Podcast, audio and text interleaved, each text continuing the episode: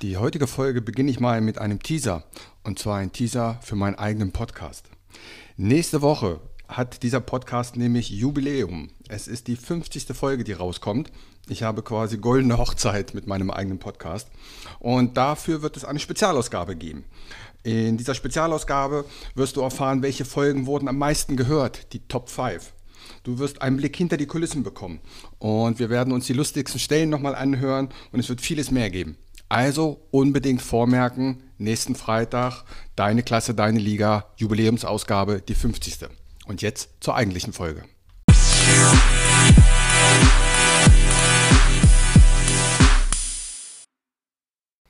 Und hier ist sie, eine brandneue Folge deines Lieblingspodcastes Deine Klasse, deine Liga. Diese Woche mit einem echt spannenden und interessanten Thema. Es geht um das Thema Flow.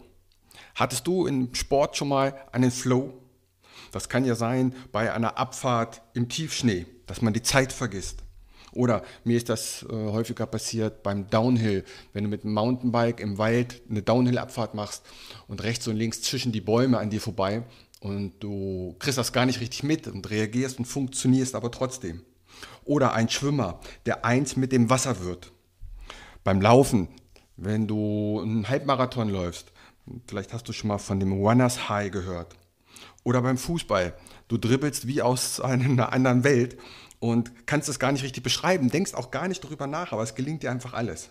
Oder der Surfer, der die berühmte perfekte Welle surft. All das können Flow-Momente im Sport sein. Aber warum ist man im Flow eigentlich so gut? Das habe ich die Woche mal recherchiert und habe wirklich viel gelernt für diese Folge. Und man kann das mittlerweile wissenschaftlich alles sehr gut erklären. Warum es gibt es diesen Flow und warum sind wir dann im Flow wirklich gut? Dazu muss man wissen, dass wir im Gehirn, da gibt es den Frontalkortex und das ist der Teil des Gehirns, der quasi für das bewusste Nachdenken da ist, für das Nachdenken und für das Grübeln. Und es gibt natürlich auch einen Teil des Gehirns, funktioniert quasi automatisch. Und wenn wir in diesem Flow sind, dann kann man mit einem Hirnscan, kann man das mittlerweile sehr gut alles darstellen, dann kann man genau feststellen, im Flow fährt der Frontalkortex die Energie runter. Das heißt, wir grübeln nicht, wir denken nicht und dadurch fährt die Energie in diesem Teil des Gehirns runter und wir haben mehr Energie für den restlichen Teil des Energies, für den restlichen Teil des Kopfes. Also kannst du dir das vorstellen, der Frontalkortex, du denkst nicht nach, du grübelst nicht, fährt runter und die Automatik des Gehirns übernimmt quasi. So kann man sich das vorstellen. Und herausgefunden hat das Ganze ein ungarischer Psychologe, Professor, der heute 86 Jahre ist und den sein Namen ist echt schon eine Herausforderung. Mihaly Csikszentmihalyi, so ähnlich heißt er. Wenn du das mal googelst, du brauchst nur bei Google Flow eingeben, da kommt er, das ist der führende Wissenschaftler. Der hat das also festgestellt, dass eben dieser Frontalkortex im Gehirn fährt runter und dadurch haben wir mehr Energie für alles andere und denken gar nicht so viel drüber nach. Und nun soll diese Folge dich ja weiterbringen. Es gibt ein paar Punkte, die auch wissenschaftlich belegt sind, wie man sich in diesen Flow-Zustand bewusst bringen kann. Oder was man nicht tun soll, damit man in diesen Flow-Zustand kommt. Und da gibt es eben acht Punkte. Der erste Punkt ist keine Ablenkung. Also, du darfst in dem Fall nicht abgelenkt sein. Nicht durch Zuschauer, nicht durch den Trainer, nicht durch andere Spieler. Du weißt, wenn du vielleicht dribbelst, in dem Moment gibt es nur dich und du denkst an gar nichts anderes.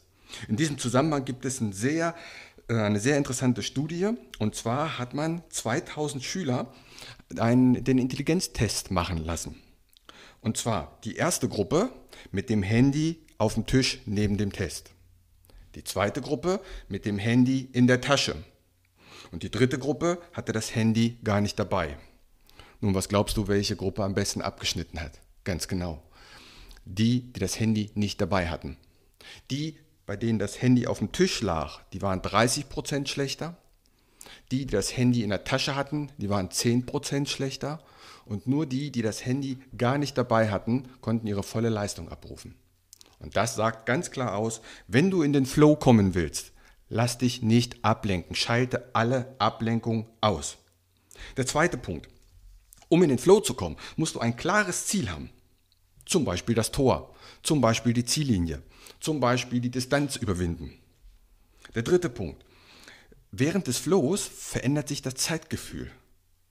Ich habe das schon gehabt, du fährst Fahrrad und auf einmal sagst du, äh, die letzten 30 Minuten habe ich ja irgendwie gar nicht mitbekommen. Bist also gefahren und hast das irgendwie gar nicht von der Zeit realisiert. Beim Laufen weiß ich, dass viele Läufer davon berichten. Also die Zeit verändert sich, sie kann entweder langsamer werden oder, oder auch schneller, sagst, das ging ja ruckzuck vorbei. Oder wie in Zeitlupe hast du die Spiele ausgedribbelt, das kann es auch sein. Der vierte Punkt ist, du musst dazu motiviert sein und zwar von dir aus. Man spricht da von der intrinsischen Motivation. Das heißt, du selber musst es auch wollen. Nicht, weil der Trainer vom Rand schreit, los, lauf und schieß ein Tor, das wäre von außen. Du selber musst das wollen. Du selber musst den Abhang runterfahren wollen. Du selber musst die 100 Meter Bahn schwimmen. Du selber willst das Tor schießen. Also von dir aus. Und es muss eine einfache Regel gelten. Also es darf nicht zu verkompliziert sein, sondern es muss ganz klar dastehen, was will ich erreichen. Handlung und Bewusstsein müssen eins sein. Das heißt, es funktioniert ja wie automatisch, aber trotzdem funktioniert es ja. Aber du denkst da gar nicht drüber nach. Und du hast, der siebte Punkt, über das Gefühl eine Kontrolle. Du weißt, ich kann das hier noch steuern. Du bist also nicht fremdgesteuert in dem Punkt. Und der achte Punkt ist auch noch ein wichtiger. Es muss eine Balance geben zwischen Fähigkeit und Anforderung. Es darf nicht zu leicht sein. Wenn eine Sache zu leicht für dich ist, dann wirst du nicht in den Flow kommen. Beispiel, wenn du mit kleinen Kids trainierst und du läufst denen davon oder du dribbelst denen davon, dann wirst du nicht in den Flow kommen. Es darf aber auch nicht zu schwer sein. Auch dann wirst du nicht in den Flow kommen, weil der Frontalkortex nicht runterfährt und abschaltet. Also es muss eine Balance geben zwischen Fähigkeit und Anforderung. Und wenn das alles da ist oder nicht da ist, wie die Ablenkung, das ist einer der wichtigsten Punkte überhaupt, die Ablenkung, dann kannst du in den Flow kommen. Du kannst auch Folgendes machen. Wenn du schon mal eine Situation hattest im Flow, dann geh doch mal zurück, was ist an diesem Tag alles passiert? Was hast du zehn Minuten vorher gemacht? Was hast du eine Minute vorher gemacht? Was hast du eine Stunde vorher gemacht? Das heißt, geh den Tag mal rückwärts. Und das alles kannst du dann ja wieder machen, wenn du wieder in den Flow kommen möchtest. Lerne also aus dem Tag, an dem du ein Flow-Erlebnis hattest. In dem Flow-Erlebnis sind wir übrigens absolut leistungsfähig.